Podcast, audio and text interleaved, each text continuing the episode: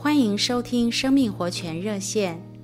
今天邀请弟兄姊妹和朋友们来读撒迦利亚书十二章第一节：“铺张诸天，建立地基，造人里面之灵的耶和华说。”在这里非常清楚地告诉我们，人里面的灵乃是神造的。为什么神要为人造一个灵呢？那是因为神是有目的、有计划、有步骤的神，而神的目的和计划要成就在我们这些人身上。人是万物的中心，是这一个舞台上的主角。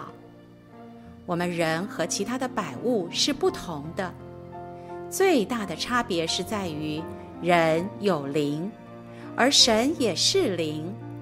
神的灵需要借着人的灵来完成他所有的计划，但是因为人堕落了，犯罪了，这个灵就被毁坏了，不再和神相通，也不能完成神的旨意。因此，神要救赎我们，救主耶稣来替我们死，担当了我们的罪。好叫神能够重新得回我们。然而，神光是救赎我们还不够，他还要来重生我们，恢复我们里面的灵，使我们的灵更新，并且是有生命的。